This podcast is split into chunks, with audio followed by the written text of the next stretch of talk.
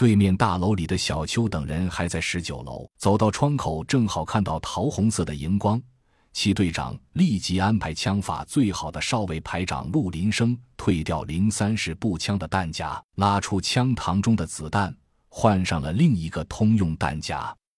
这个弹夹很短，大概只有十发弹容量。从观察口可以看到，里面的子弹中部特制塑料的弹身里流淌着暗红色的液体。这是从高领导变异和西宁保护伞基地两支暴君大脑中提取出的无毒液体，也可以称作剧毒液体。这种液体可以在短时间内极大的激发人体潜能，让宿主几乎拥有了暴君般的恢复能力和生命力，但代价就是消耗生命力。在小邱等人的实验过程中，运用了大概五百只小白鼠，注射了这种注射液的小白鼠。无一例外地爆发出强大的破坏力和生命力，在测试面板上一次次刷新出新的力量数据。但是，在这恐怖力量的背后，平均寿命一百天左右的小白鼠，寿命根据药量的不同，本身受到伤害的不同，分别受到了不同程度的缩减。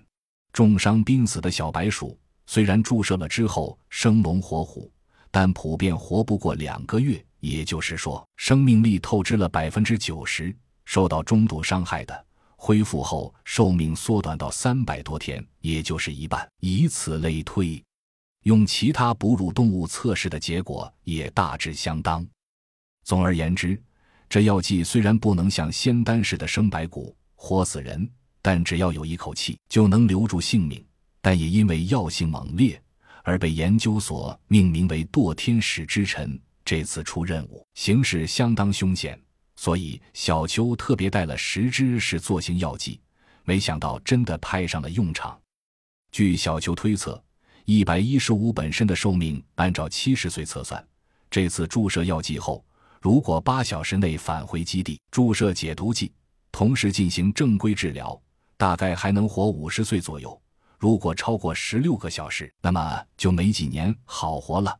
二姐他们利用一百一十五注射药剂后生命力恢复力最高的机会，一下子拔掉了扎在胸口的木头，鲜血喷溅，但奇迹般的伤口很快止了血，这简直令人啧舌。二姐咂咂嘴，说了声：“又是两年。”一百一十五不以为意的笑了笑。这个情况下不立即暴毙已是万幸，哪有功夫考虑那么长远？所以尽管还很虚弱。却坚持着站了起来。他必须战斗，他的生命是战友用生命吸引母体换来的，所以他不能退缩，至少死之前不能。这边的问题已经解决了，甄小杨三人却遇到了末世以来最大的危机。恶魔般的母体闯进楼内，边破坏边追击，三人几乎没有片刻喘息之机。